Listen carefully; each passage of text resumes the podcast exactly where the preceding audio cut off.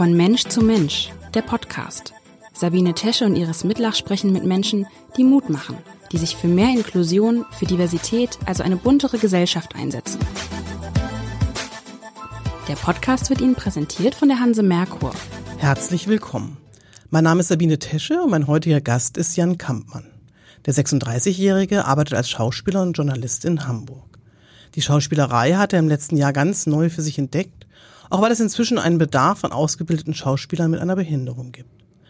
Etwa fünf Prozent der Bevölkerung haben eine sichtbare körperliche Behinderung, aber nur 0,4 Prozent schaffen es als Schauspieler oder Schauspielerin in Fernsehrollen. Herr Kampmann sitzt im Rollstuhl und ich möchte mit ihm darüber sprechen, wie schwer es zum einen für Castingagenturen ist, ausgebildete Schauspieler mit einer Behinderung zu finden und zum anderen, wie schwer es für ihn ist, ein Engagement zu erhalten. Herzlich willkommen, Herr Kampmann. Hallo, schön, dass ich da bin. Sie waren ja vorher, bevor wir zur Schauspielerei kommen, lange Jahre als Journalist unterwegs. Ähm, wo haben Sie gearbeitet und wie war das? Wie konnten Sie diesen ähm, Job mit Rollstuhl gut bewältigen? Ich habe bisher ehrlicherweise wenig Journalisten im Rollstuhl getroffen. Oft gibt es da ja ein Problem auch mit Barrierefreiheit, um irgendwo hinzukommen. Ja, dann ist das auf, also ist auf jeden Fall ein Problem. Es wäre natürlich schön, wenn Sie mehr getroffen hätten. Ähm, aber tatsächlich kann ich bestätigen, ich war auch der erste Volontär beim SWR im Rollstuhl und es war auch für alle neu. Also ich ähm, habe nach dem Sta Studium in Baden-Baden beim SWR einen Job äh, bekommen und bin dann ins Volontariat dort und habe ein ARD-Volontariat dann gemacht. Und ähm, tatsächlich war das für alle äh, neu immer. Also ich musste dann ja auch jeden Monat die Redaktion wechseln, die Wohnung wechseln, das alles selbst organisieren und das war tatsächlich relativ aufwendig und ähm, in den Redaktionen war das auch so, dass die meisten gesagt haben, uh, da kommt der Rollstuhlfahrer und mal gucken, wie wir damit umgehen. Und äh, das war, ja, da haben wir dann sozusagen alle zusammen gelernt, aber ich bin da eigentlich immer recht offen auf die Leute zugegangen und dann haben die halt Fragen gestellt. Äh, kannst du dies, kannst du das, ist das möglich? Kannst du schon um vier Uhr hier beim Radio sein morgens, äh, geht das überhaupt für dich und so weiter und so fort. Und ähm, ja, und dann haben wir da, sind wir da so zusammen durchgegangen und haben gelernt. Und später, ähm, meine längste Zeit habe ich als äh, Fernsehreporter verbracht. Und da ist das natürlich auch so, du kommst morgens rein, weißt nicht welches Thema, fährst dann raus mit einem Team, ähm, man weiß oft nicht, ob der Drehort barrierefrei ist. Da kann es sein, dann muss der Assistent helfen, dann muss mal irgendjemand helfen, aber das wird dann immer improvisiert, das wird immer gemacht. Interessant ist, dass oft die Leute, mit denen ich am Telefon spreche, wenn ich dann sozusagen zum Dreh komme, waren die oft so, oh, also das sind Sie, der Reporter, die haben dann nicht damit gerechnet, dass ich im Rollstuhl sitze oder haben irgendwie gedacht, ich wäre hier der Praktikant vom Kameramann oder so. Also es sind Gewohnheiten, es ist nicht böse gemeint, es sind ja auch alles Gewohnheiten. Die Leute sind es nicht gewohnt, aber nach einer Zeit war es dann so, dass ich mit weiß ich nicht, ich hatte immer so ein, so ein gutes Verhältnis auch zu Malu Dreyer, äh, Ministerpräsidentin von Rheinland-Pfalz, weil ähm, ich habe in Rheinland-Pfalz dann gearbeitet in Mainz. Und wir hatten echt eine witzige Begegnung bei unserem ersten Interview ähm, weil sie ja wegen multipler Sklerose auch manchmal einen Rollstuhl benutzt, aber da auch so ist, dass sie sagt, ähm, vor den Kameras, oft steht sie dann auch lieber oder so. Und an dem Tag hatte sie wahrscheinlich einen Tag, wo sie auch den Rollstuhl brauchte, aber dann für die Kamera aufgestanden ist, in den Raum kam und dann hat der Kameramann gesagt, ja, hier ähm, ist der äh, Stuhl für Sie vorbereitet. Und dann, ah, Frau Dreier auch, warum? Ich kann doch hier stehen. Und dann äh, zeigte er so auf mich und sagte, äh, ja gut, aber unser Reporter sitzt im Rollstuhl. Und ähm, seitdem hatten wir da auch so ein witziges Verhältnis, dass wir dann immer so den Busfahrer groß gemacht haben, wenn sie vielleicht im Scooter unterwegs war und ich im, im Rollstuhl oder so. Also ähm, ja, wenn, wenn man da offen mit umgeht, dann äh, lernen alle gemeinsam und dann geht das auch. Jetzt haben Sie sich ja so ein bisschen entschlossen, von hinter der Kamera so vor die Kamera zu treten. Wann haben Sie sich denn ähm, entschieden dafür, Schauspieler zu werden? Sie waren ja als Journalist ja dann auch gut etabliert. Ist das irgendetwas, was Sie als Berufung sehen, jetzt Schauspieler? Ja, wenn ich ehrlich bin, war Journalismus eigentlich habe ich das, wenn ich ganz ehrlich bin, gemacht, weil ich immer schon Unterhaltung machen wollte. Also ähm, und ich war jetzt lange in den Nachrichten und es war also ich habe mich jetzt nie so richtig getraut, den Schritt in die, in die Unterhaltung zu machen. Und es war immer so, dass ich in meiner Redaktion dann so der Verrückte war, der, also nicht der Verrückte, aber so ein bisschen so ähm, dass ich dann die Schlussstücke gemacht habe, ähm, irgendwelche Stücke, wo vielleicht der Ton ein bisschen witziger sein durfte, ein bisschen lockerer sein durfte. Ähm, und das kam auch immer gut an, aber es war nie so richtig der Schritt, dass ich sage, okay, ich, ich gehe in die Unterhaltung. Hab aber als Kind schon gerne beim Elternschülernachmittag Filme gedreht, Drehbücher geschrieben, irgendwie Rollen gespielt. Das war schon so ein Ding. Hab dann ähm, als Rollstuhlfahrer mich aber nie so richtig daran gewagt. Es gibt ja auch wenig Vorbilder, das ist ja auch ein Thema. Also man weiß ja gar nicht, kann man das machen, ist das eine Option? Und dann war es so, dass ich im November 2020 ähm, gecastet wurde für eine ZDF-Freitagabendserie, ähm, weil die Casterin niemand gefunden hat im, im, im Rollstuhl. Also die Rolle war ein Ermittler im Rollstuhl und die Casterin hat monatelang gesucht, hat niemand gefunden und hat mich dann im Internet gesehen und hat gesagt, das könnte passen und mich angefragt und dann hat mir dieses Casting eben so viel Spaß gemacht, dass die Casterin auch gesagt hat, Jan, mach das doch als Job, weil es wird im Moment super viel gesucht und es hat ja gut geklappt. Ähm, und dann ging so ein bisschen noch auch eine längere Reise los, dass ich geguckt habe, okay, wie kann ich denn überhaupt dahin kommen? Ähm, äh, ja. Sie haben ja dann eine Schauspielausbildung bei einer Hamburger privaten Schauspielschule begonnen, die wir auch ähm, vom Verein Hamburger Abendblatt hilft mitfinanziert haben über ein Stipendium. Welche Erfahrungen haben Sie da gemacht? Haben Sie da gemerkt, das ist genau Ihr Ding? Ich habe auf jeden Fall gemerkt, dass es passt und dass es aber halt nicht so einfach ist. Also, dass wir viele äh, Dinge dort auch improvisieren mussten, was auch gut war. Also ich habe dann einfach im Tanzunterricht die Tanzschritte so mitgemacht in der Choreografie. Alle anderen machen die mit den Füßen, ich mache sie mit den Rädern. Ähm, beim Fechten habe ich dann eben im Sitzen gefochten und mich dann auch auseinandergesetzt mit dem Fechtlehrer und gesagt, weil er meinte dann, bleib doch stehen, dann bist du der Coole, der alle besiegt und äh, einfach stehen bleibt und seine, seine Schritte macht äh, mit der Hand. Und dann habe ich auch gesagt, nee, ich möchte mich genauso bewegen und dann vielleicht eher sterben sozusagen aber äh, also im Stück dann, aber ähm, nicht einfach so bewegen wie alle anderen auch. Also da haben wir eben auch zusammen das alles entwickelt und zusammen gelernt. Ähm, aber tatsächlich, die Schule war jetzt nicht ganz barrierefrei und da mussten wir schon auch viel dann über die Zeit entwickeln und das irgendwie gemeinsam machen.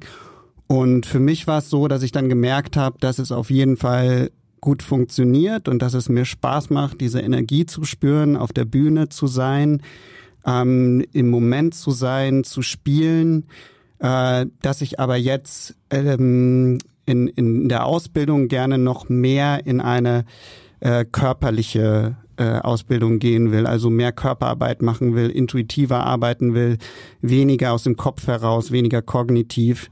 Ähm, das war das, was ich da so ein bisschen gelernt habe, aber es war ein großartiger Start in, in die Schauspielausbildung, weil ich ganz viel machen konnte.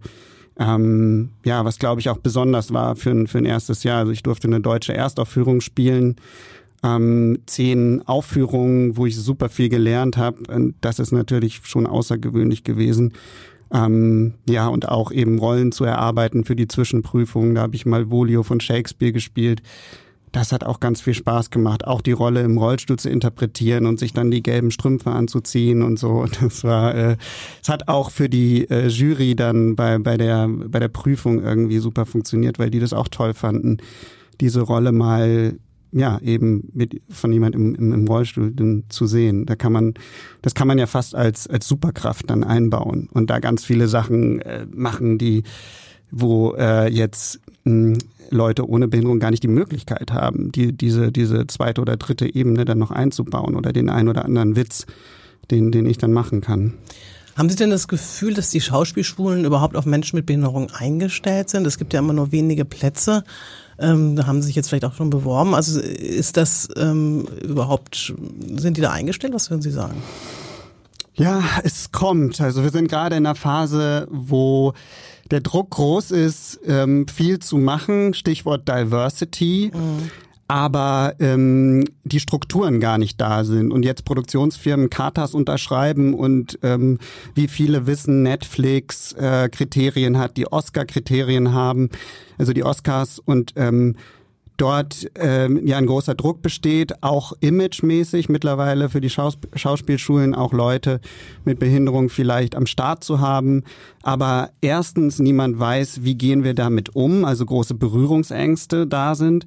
Und zweitens eben die physische Barrierefreiheit oft nicht gegeben ist. Und in meiner Suche für, äh, also in meiner Schauspielschulsuche, ähm, war das eben auch so, dass äh, viele Schulen gesagt haben, ja, sorry, wir sind da nicht für, für ähm, eingerichtet, bei uns geht das nicht.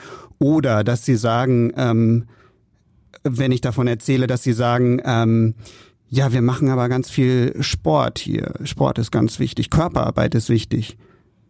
Und dann denke ich mir so, ja, Körperarbeit ist mir auch wichtig. Was wollen Sie mir damit sagen?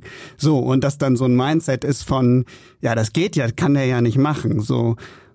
Und da ist auch die Frage so, wie einladend ist das, ne? Will man denn überhaupt auf so eine Schule, wo die nicht eingestellt sind? Und oft ist es so, dass auch bei staatlichen Schulen, dass die denken, sie müssten Curricula entwickeln und lange in Theorie baden und erst alles sich ausdenken, damit das alles klappt.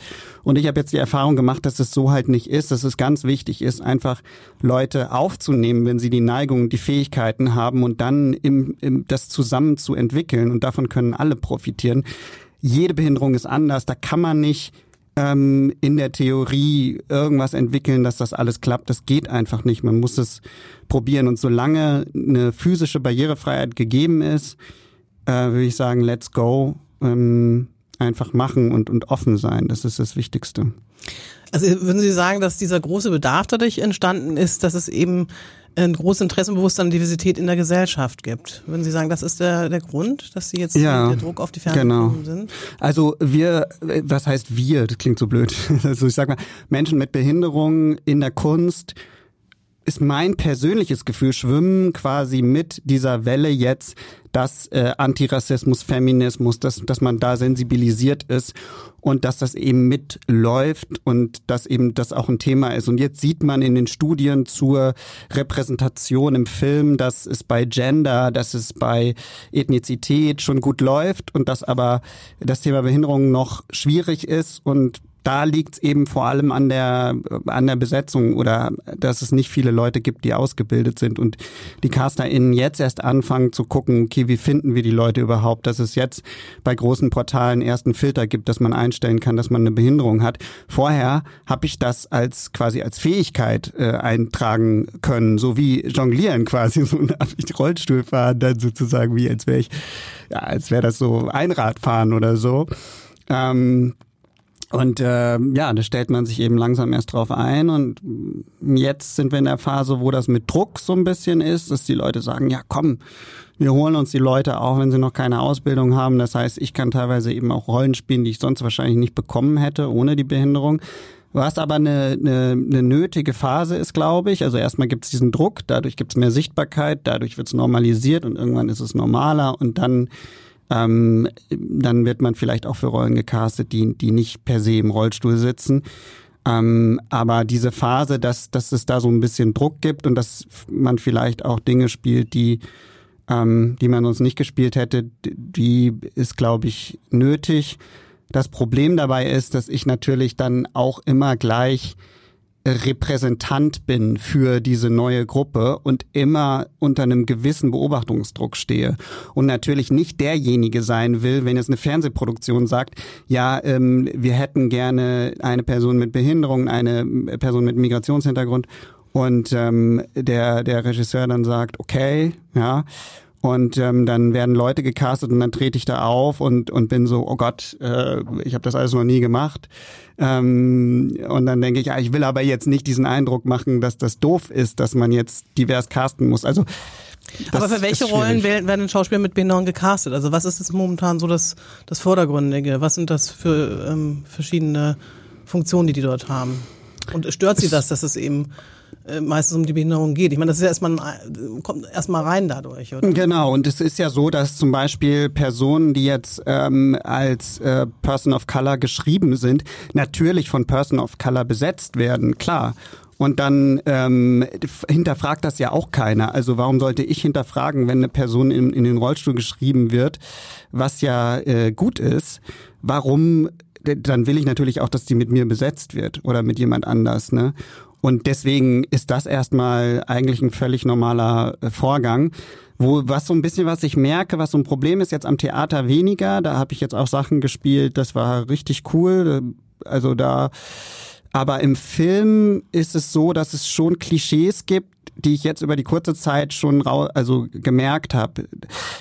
Ich weiß nicht genau warum. Also ich habe eine Ader für für ähm, für das komödiantische und deswegen werde ich natürlich auch oft als Comic Relief gecastet.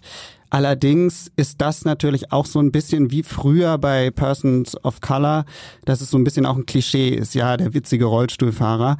Oder das oft äh, ein zweites Klischee war immer so das Mastermind. Also ähm, ein Ermittler oder ein Gangleader, der früher äh, der, der große Boss war und dann einen Unfall hatte und jetzt natürlich der Schlauste ist und sich alles ausdenkt und so. Und das ist auch so ein bisschen ein Klischee. Da ähm, hatte ich auch ein ähm, Casting für einen größeren Streamer und da war das eben so ein so eine Mastermind-Rolle und dann habe ich schon so gedacht, ja, da gibt's schon äh, Muster. Aber solange das nicht ableistisch geschrieben ist, solange das jetzt nicht komplett daneben ist, es finde ich es erstmal erstmal gut, ähm, eine Sichtbarkeit zu schaffen. Ist es für Sie okay, wenn ein Mensch äh, ohne Behinderung einen Menschen mit Behinderung spielt? Weil eigentlich ist ja im Schauspiel alles möglich. Man kann sich ja für alles irgendwie verkleiden oder eine andere äh, Rolle annehmen. Das mhm. ist ja ein Teil von Rollen auch.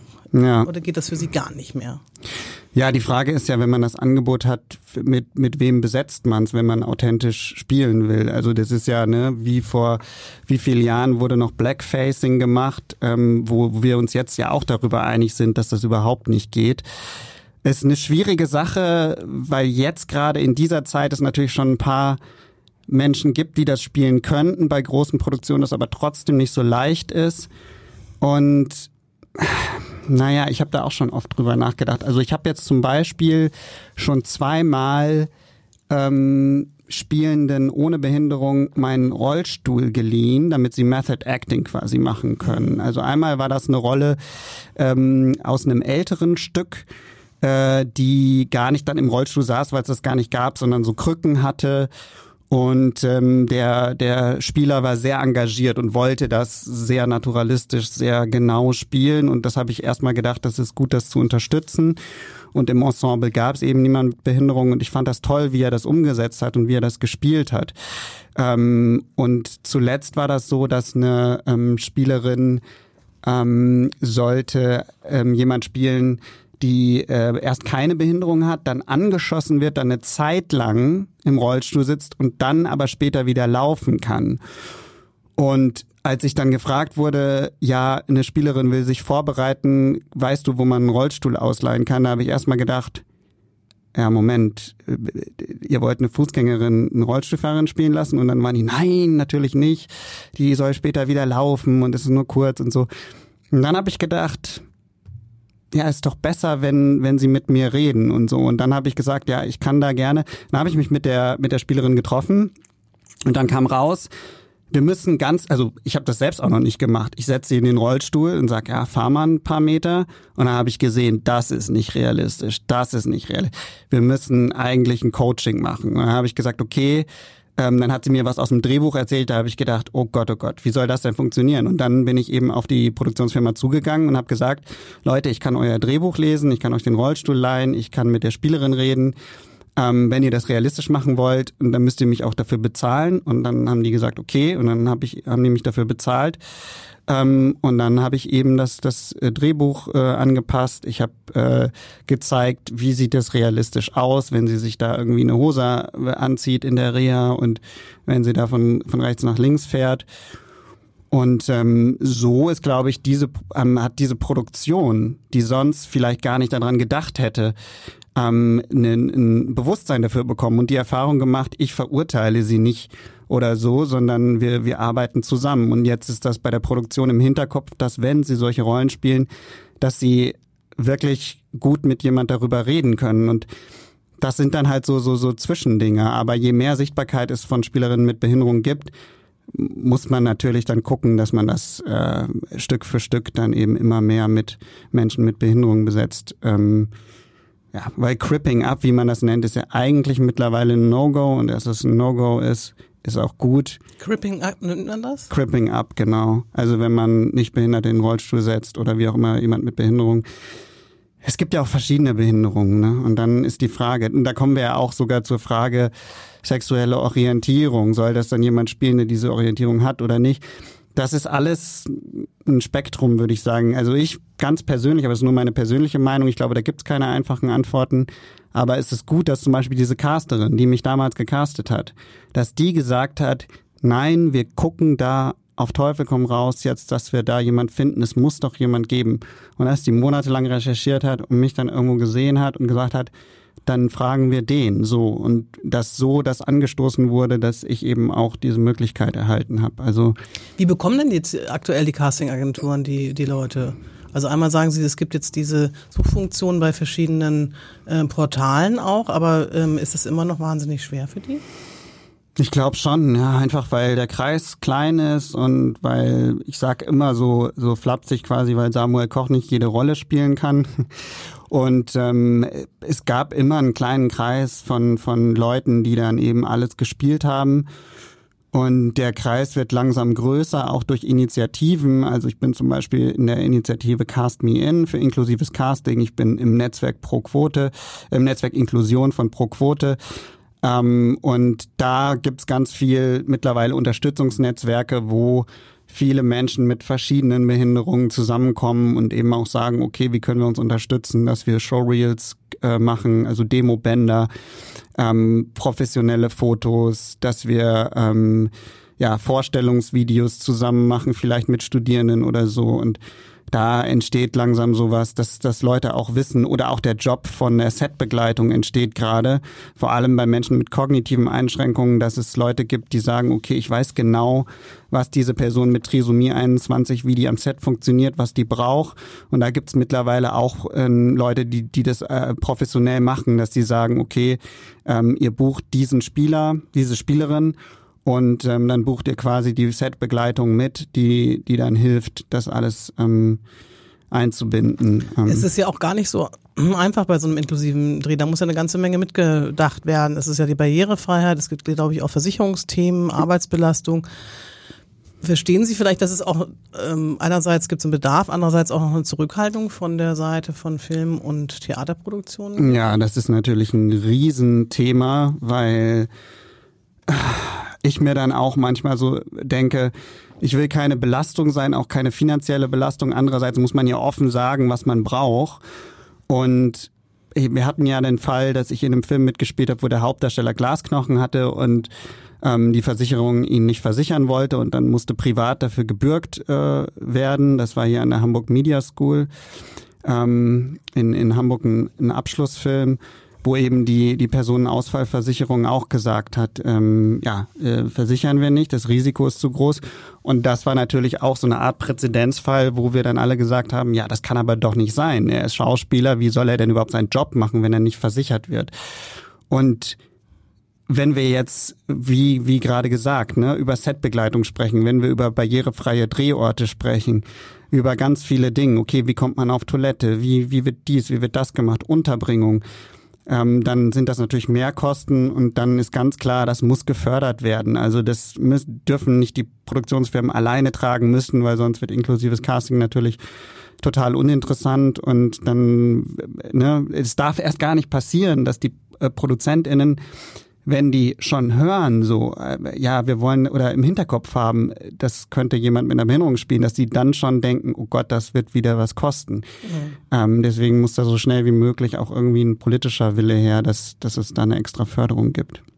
Wie läuft's denn momentan bei Ihnen? Sie haben jetzt so Ihren ersten Fernsehauftritt gehabt. Was haben Sie dort gedreht? Was, was war Ihre Rolle? Ähm, das war ein Mitarbeiter im Jobcenter und eine Rolle, die mal überhaupt nichts mit dem Rollstuhl zu tun hatte. Das fand ich sehr, sehr schön.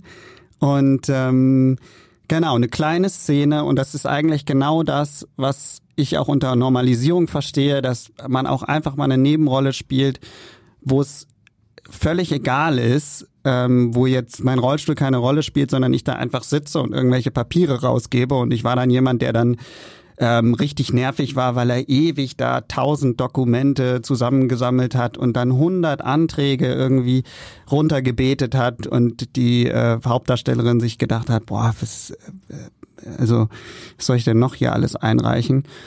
Ähm, Genau, und das fand ich eigentlich ganz, ganz cool. Und es war auch eine tolle Erfahrung, weil das, was ich gerade gesagt habe, diese Situation eingetreten ist, ich natürlich super aufgeregt, dachte so, oh Gott, ähm, ich komme da zum Set, ich kenne einfach niemand, ähm, die sind alle schon eingespielt und ich muss da hinkommen und einfach abliefern wie so ein Profi. Geht aber gar nicht, weil ich, weil ich eben diese Erfahrung gar nicht habe. Irgendwann ist immer das erste Mal.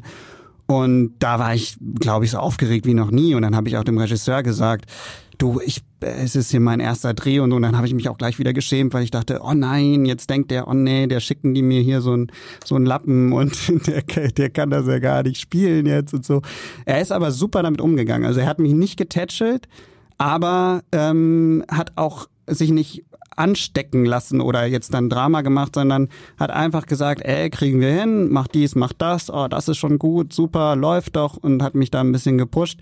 Und dann hat das am Ende funktioniert und er hat mir dann auch echt eine Rückmeldung gegeben. Das fand ich ganz toll, auch als erster Spieler, dass auch ähm, das, ne, es gab eine Endabnahme und dann hat er gesagt, die Szene wurde nochmal extra gelobt, weil du hast da echt ein ganzes Herz reingesteckt und das fand ich super und ähm, ja, da war ich dann natürlich auch ganz erleichtert. Aber das war eine tolle Erfahrung, weil aus dem Grund, dass der Regisseur eben super damit umgegangen ist. Und das war im Prinzip Best Practice, dass er mich nicht ähm, irgendwie anders behandelt hat, sondern auch ganz ehrlich quasi mit mir geredet hat aber ähm, ja auf keiner Ebene einen Unterschied aufgemacht hat. Weder auf der Ebene, oh mein Gott, was ist das jetzt hier? Wie soll ich mit dem umgehen? Noch, oh mein Gott, der Arme und so. Und jetzt sage ich dem, er hat alles toll gemacht, sondern er hat einfach ganz entspannt das gemacht. Das hat mir auch eine Ruhe gegeben und so äh, hat der Dreh dann funktioniert. Und würden Sie sich hoffen noch weiter? Also ist Fernsehen eher so Ihres oder eher so die Theaterbereich? Es macht beides Spaß bis jetzt. Ich glaube, im Film ist es kriegt man mehr Angebote, wobei ich jetzt merke, dass wenn man in Theaterproduktionen mitspielt, dass ich dann auch von der einen zum nächsten zum nächsten, also das hat sich jetzt haben sich jetzt auch Sachen ergeben über die eine Produktion, dass ich dann wieder Leute kennenlerne und dann angefragt werde für eine nächste Produktion oder sich da was ergibt, also über das Kennenlernen von Menschen funktioniert's und Ah ja, Fernsehen ist ein bisschen ähm, technischer, also da muss man sehr, also wie ich gesagt habe, abliefern.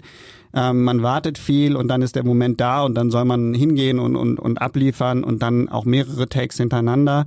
Und es kommt sehr viel darauf an, wie ist der Bildausschnitt, wo bin ich jetzt gerade zu sehen, was muss ich technisch machen, gar nicht so die große Emotion. Und Theater ist natürlich mehr Flow, mehr, mehr Emotion, mehr Energie.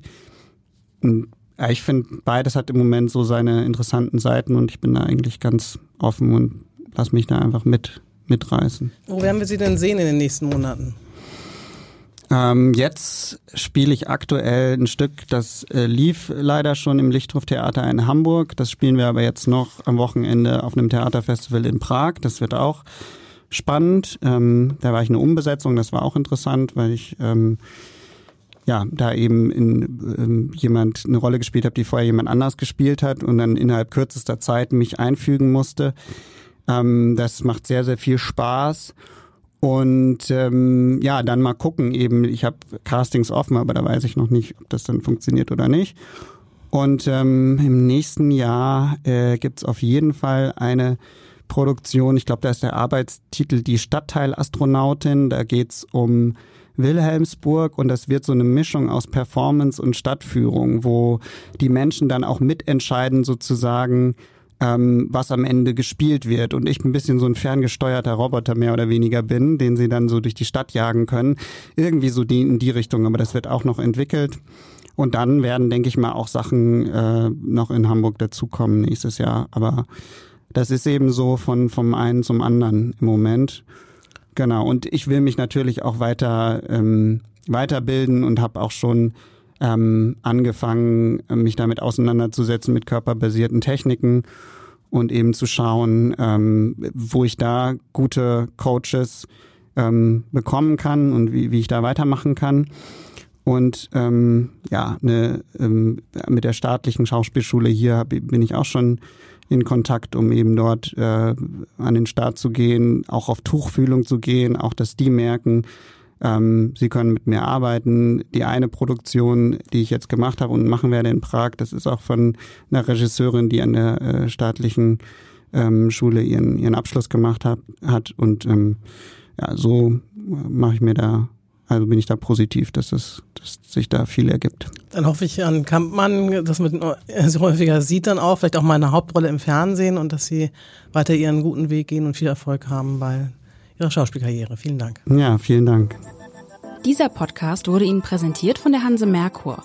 Weitere Podcasts vom Hamburger Abendblatt finden Sie unter abendblatt.de slash podcast.